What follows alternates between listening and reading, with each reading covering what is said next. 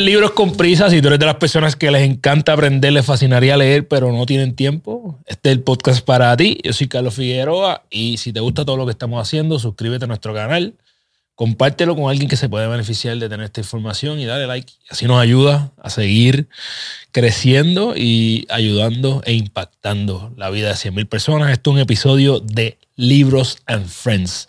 ¿Qué es Libros and Friends? Yo estoy trayendo a personas que me consta que son personas que se educan constantemente, para que me digan cuáles son esos tres libros que les han impactado en este punto en donde se encuentran. Y mi tercer invitado de Libros con Friends es alguien a quien admiro mucho, que ha sido invitado obviamente a mi podcast.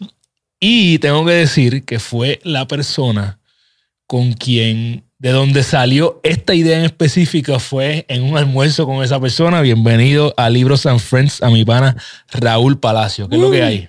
Oye, me encanta saber que soy la, inspiración inicial de esto. 100%, esto salió en un almuerzo con Raúl. ¿Qué podemos hacer juntos? Y al otro día, pues, teníamos el concepto. Así que eh, bienvenido nuevamente a, a Gana tu Día. Estoy, primero, antes de hacerte la pregunta, quiero decir que estoy bien feliz de seguir conectando contigo, feliz de todo lo que estás haciendo, evolucionando. Felicidades, porque me gusta ver tus éxitos de cerca y disfrutármelos contigo. Así que sigue dándole duro. Te doy gracias por eso, Carlos. Y el respeto es mutuo. Yo creo que lo que estás haciendo con Gana tu Día y como tú has crecido mucho el medio es digno de admirar y, se nota que la comunidad está bastante engaged. Lo veo en los comentarios todo el tiempo, así que te felicito por eso. Yo creo que si le sigues dando así, sky's the limit. vamos, vamos a darle por ahí para abajo. Oye, eh, en este episodio contigo yo quería traer un tema distinto y es tu, tu historia es que tú vienes de ser un empleado, ¿verdad? Eh, para el que no ha visto tu episodio o que tal vez no te conoce, Raúl es un CPA muy respetado aquí en Puerto Rico. Y yo, yo quisiera hacerte a ti la pregunta distinta de cuáles tú dirías han sido los tres libros que convirtieron a Raúl el empleado en Raúl el CPA empresario, que es hoy y además de obviamente podcasters. Así que, ¿cuáles son esos tres libros que te han impactado? ¿Cuál es el primero? Pues esa es una pregunta interesante, Carlos, porque usualmente uno no hace esa evolución de la noche a la mañana, ¿verdad? Yo, para, las personas que quizás no, me, están viendo por primera vez, yo fui CPA, trabajé en las firmas tradicionales de contabilidad, las grandes multinacionales eh, de la Big Four, y entonces después trabajé en la empresa privada un tiempo y ya llevo o cumplí ya un año y medio por mi cuenta, trabajando por mi cuenta manejando también dualmente mis clientes de contabilidad con mi proyecto de medios como, como el tuyo, que el mío, en mi caso, se llama La Maestría. La Maestría, que, by the way, persona que, que nos esté viendo, podcast que yo siempre recomiendo, ¿verdad?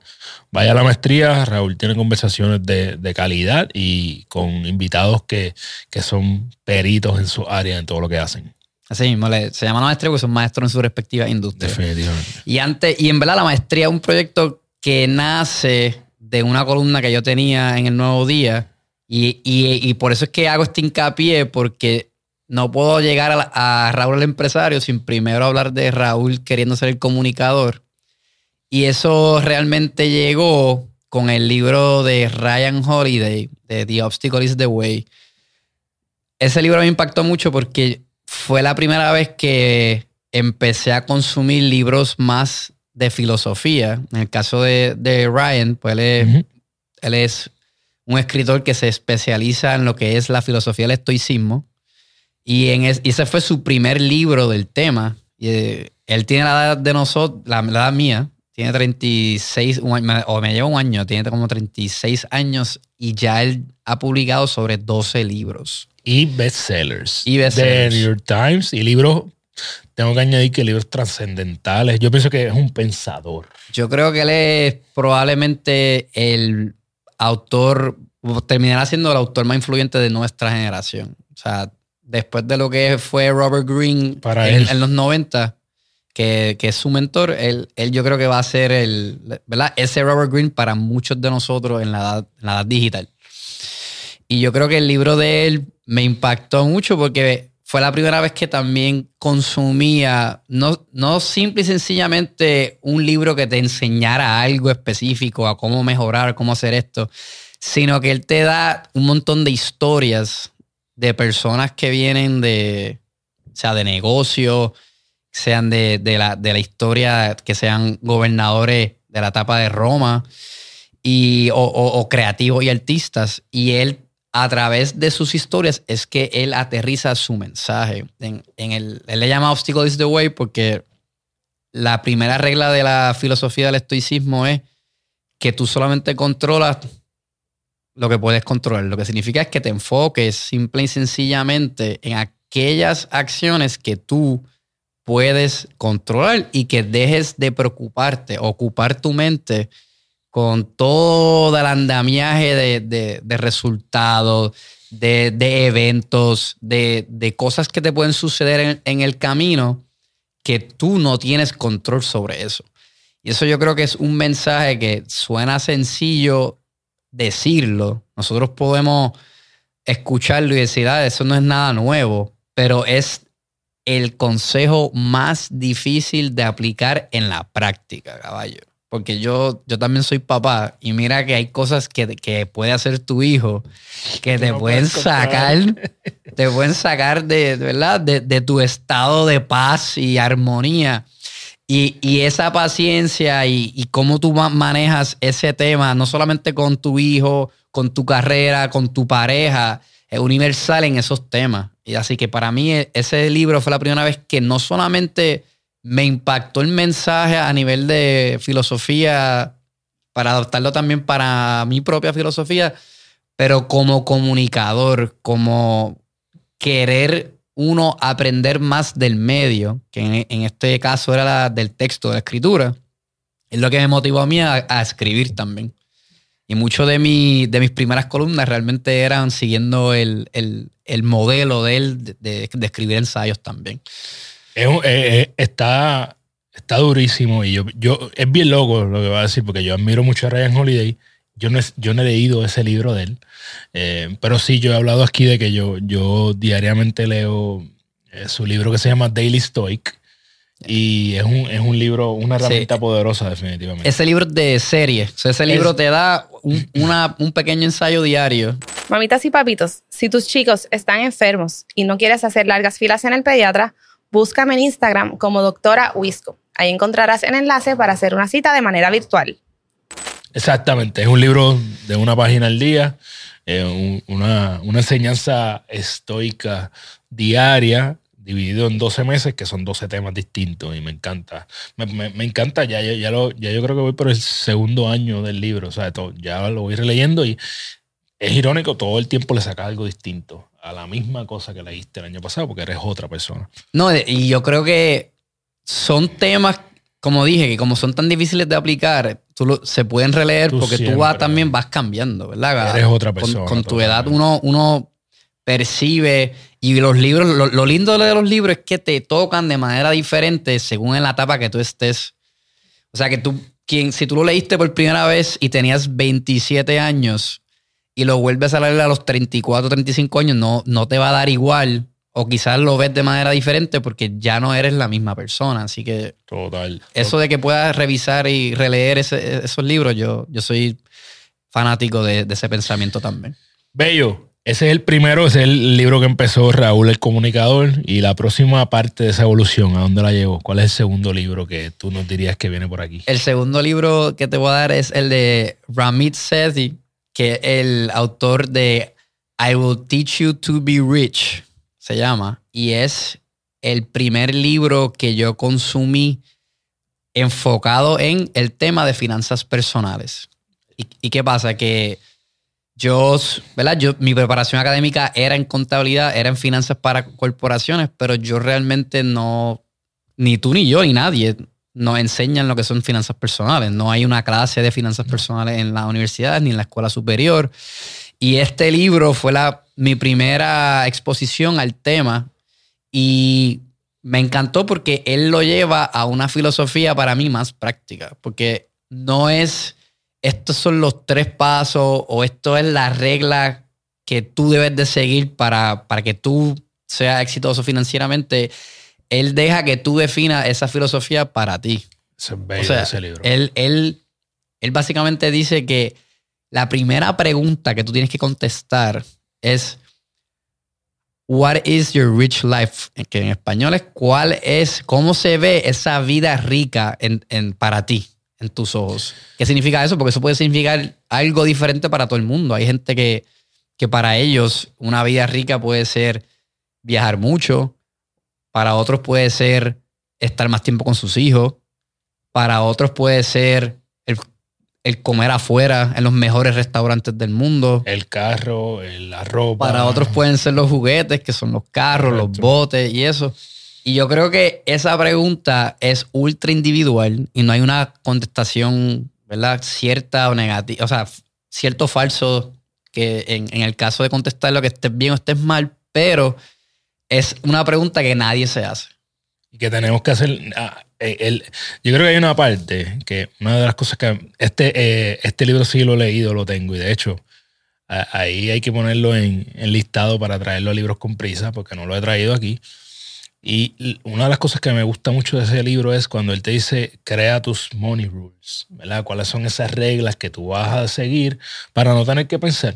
Por ejemplo, a- a- si cuando te vas a otros libros de, de finanzas más eh, extremas, ¿verdad? Como lo que es Total Money Makeover, que ese sí lo traje aquí de, de Dave Ramsey, ¿verdad? Él, él, eh, te, te dice que, en otras palabras, como decimos en Puerto Rico, tienes que ser maceta, tienes que eh, buscar la forma de, que, de ahorrar todo, ¿verdad?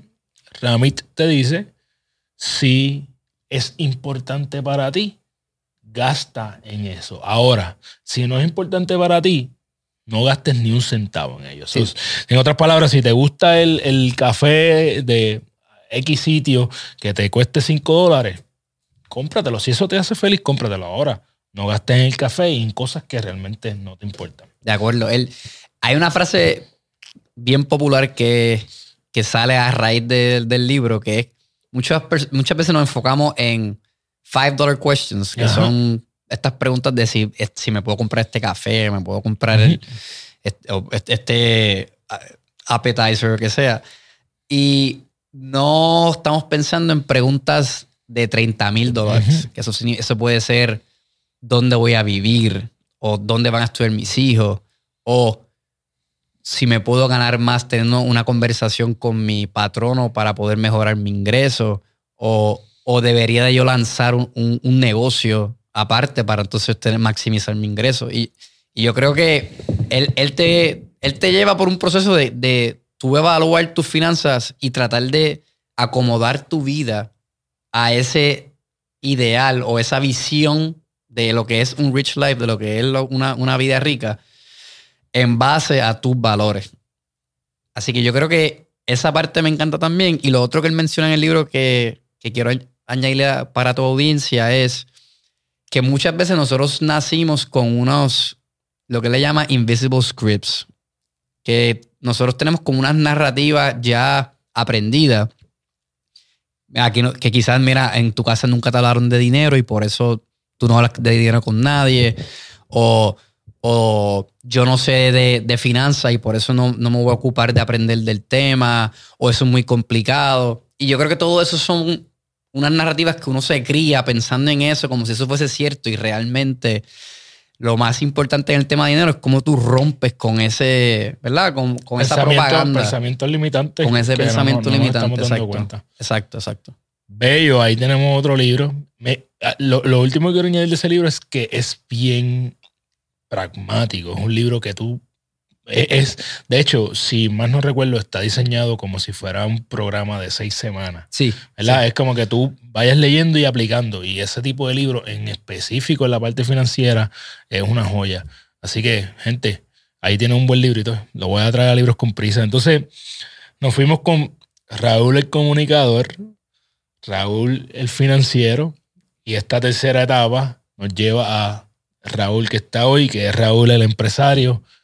Que, ¿Cuál es esa tercera herramienta, ese tercer libro, esa tercera joya que tú piensas que te, que te está impulsando ahora en esta etapa? El tercer libro, y es, ¿verdad? Algo que, que lo guardo mucho en el corazón porque fue con mi primer cliente de contabilidad que, que pidió que, que lo leyera, me lo recomendó y, y, realmente creo que uno de los libros que todo empresario debería de leer en algún punto se llama Profit First. Es un libro que debate un poco el tema sobre querer crecer por crecer. Obviamente nadie, nadie no le gusta pensar que está yendo para atrás. Eso, eso es, un tema en nuestra, en nuestra cultura, eso es un tema en finanzas personales, eso es un tema en nutrición, de ejercicio. Tú quieres pensar que siempre estás creciendo, creciendo, creciendo. Pero en los negocios, usualmente cuando tú creces, a la, a la vez crecen los gastos. Entonces siempre estamos mirando a la venta como tu, como el, enfoque, cómo, cómo crecemos este año 5%, 10%, 20%. Y eso usualmente, aunque lo logres, quizás te come el profit, quizás, o sea, la ganancia del negocio. Entonces, lo que, lo que te lleva es a, a repensar tu modelo de negocio para determinar cuál es el negocio mejor para ti. Uno como líder, dos como empresario y tres, para que puedas retener la mayor ganancia posible, porque eso es lo que realmente cuenta, ¿no? Ese, eh, esa, al final del día es tu, la compensación que tú te llevas a tu casa. Y, y muchas veces nosotros queremos que hacer por crecer y, terminamos pagándole más a los empleados, pagando ese crecimiento y no podemos crecer nosotros. Sí, te, va a llegar un punto donde eh, estás haciendo mucho esfuerzo, pero al final del día el neto se va a quedar igual. Eh, me, estamos discutiendo el libro y me estoy literalmente transportando a, a, lo que gana tu día, si lo queremos ver como empresa, literalmente. No, es que eh, para eso es. Y, y, ha ido creciendo, pero han ido creciendo definitivamente los gastos también. Obviamente uno tiene que identificar qué vas a sacrificar y qué estás dispuesto a sacrificar, me imagino, ¿verdad? Eh, algo, fíjate, este de los tres libros que mencionaste, este libro no lo conozco, así que me gusta llevarme asignación, me gusta llevarme, digo, si yo ordeno un libro más en mi casa, puede ser que me voten de ahí. Así que tengo que terminar el primero lo que tengo allí en el parking lot.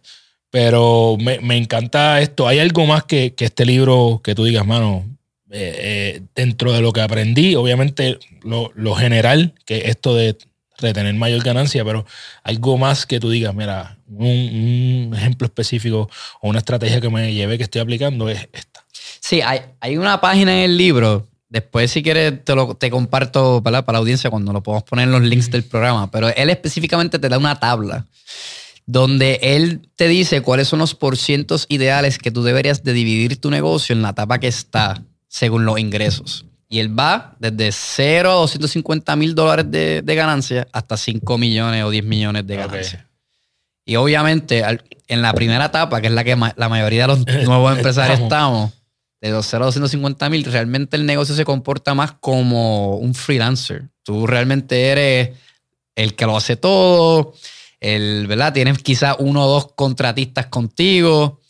La mayoría del ingreso lo retienes tú. Es la etapa donde más profit usualmente recibes. Y, eso es algo que, que a medida que vas creciendo es, es donde él te trata de llevar a, cómo tú debes de estar mirando cómo obligas el ahorro. So, él básicamente lo que te está diciendo en el libro es que tú sepas, que tú añadas más cuentas.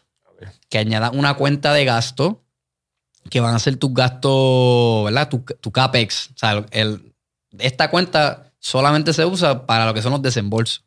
Una, cuesta, una cuenta para los ingresos, una cuenta para taxes, porque un error de muchos empresario es que no ahorra para lo que son las contribuciones. Entonces, cuando llega abril 15, no tienes el capital para hacer. ¿Te lo, comiste? Para pagar, o sea, para, pagar la hacienda o para pagar el seguro social, que muchos de los empresarios no. ¿Verdad? Como ese. Eh, ahora se supone que nosotros no seamos quienes nos paguemos la obligación completa del seguro social, pues tenemos que planificarlo, porque antes, cuando tú eres empleado, la mitad de esa contribución ya te la están sacando automáticamente. tú no tienes que pensar en eso. Pero cuando como empresario, cuando vas a llenar la planilla con tu contador, te das cuenta que, que eso no sea, no sea planificado y de la nada te dicen 2.000, 3.000, 5.000, o sea, la cantidad que sea, si no la tienes en caja, Te la comiste. te la comiste. Entonces, entonces básicamente... Por eso hay dos o tres que Hacienda. Bueno, tú entrevistaste al secretario de Hacienda. Sí, exacto. O sea, y ahí eh, y él hace su trabajo bien, ¿verdad? Así que so, él, él, él, aboga para que tengas una cuenta de, de taxes, también aboga para que tengas una cuenta de lo que es Owner's Comp, que es la compensación tuya, que te, que, que te asegures a pagarte a ti, porque a medida que vamos creciendo, usualmente nos pagamos con lo que sobra y no necesariamente eso, eso es justo para ti mismo tampoco, sí. porque si entonces estás gerenciando un negocio que, que, está facturando más de medio millón, pero no te, no, no te estás pudiendo pagar a ti un sueldo decente, pues entonces no, problema, no un negocio, es un hobby. Como me enseñaron una vez. Y, y, la última cuenta que él recomienda que tú tengas es la de Profit. So, so, entonces, imagínate que tú, de todo dinero que entre, tú saques un 20% por lo menos y de ese 20% lo rompas en taxes, lo rompas en el Profit y en la compensación tuya. Y que por lo menos el 80% tú puedas pagar lo que son tus obligaciones de negocio. Eso suena súper sencillo decirlo, pero casi ningún negocio lo lleva de esa manera. Y lo digo yo porque como contadores eso es lo que vemos en la calle. Sé que ahí, ahí, ahí te la va a cortar. Eso, eso nada más puede ser un espacio. De hecho, es una tarea, por eso mismo acabas de decirlo, ¿verdad? Por eso es que tal vez mucha gente no lo, no lo está haciendo. So, está bueno eso. Ya yo tengo razones para, para leer el libro. Eh, coño, Raúl, gracias porque sacaste tu tiempo para estar aquí en Libros and Friends. Quiero eh, seguir conectando con gente que, que estudia y, yo creo que algo que, que debía haber dicho en los otros Libros and Friends, que es bien importante, es que todas las personas que están haciendo cosas grandes, algo que tienen en común que están leyendo constantemente. Y yo creo que, yo sé que yo, yo eh, recibo tus comunicaciones, yo sé que tú constantemente también estás eh, haciendo reseñas de lo último que hayas leído. Así que, mi gente, sigan a Raúl también para contenido positivo bien chévere. Lo que me llevé de estos tres libros, primero, obviamente, la regla más básica, pero la más difícil, enfócate solamente en lo que tú puedes controlar. Esto nos puede ayudar tanto en todos los aspectos de la vida, pero principalmente yo diría que en las emociones. A veces queremos tenemos unas emociones negativas, que es porque estamos tratando de controlar algo que simple y sencillamente nosotros no tenemos el control. Segundo, eh, no te enfoques en preguntas de 5 dólares, enfócate en las preguntas de 50 mil, enfócate en lo que va a ser una diferencia mayor eh, y crea tus propias reglas del dinero. Y por último, si tú no tienes ganancia, como dijo Raúl, tienes un hobby. Así que enfócate en también entender cuál es esa ganancia y cuánto es lo que tú estás dispuesto a sacrificar para tener esa ganancia. Esto fue un episodio de Libros and Friends. Si te gusta lo que está haciendo Gana tu Día, comparte esto con alguien que se pueda beneficiar. Eh, suscríbete a nuestro canal, dale like. Así toda la semana te va a llegar un episodio nuevo de Libros con Prisa. Si tú leíste alguno de estos libros, comenta y déjanos saber qué se nos quedó aquí, qué es importante de ellos y por qué deberíamos le leerlos.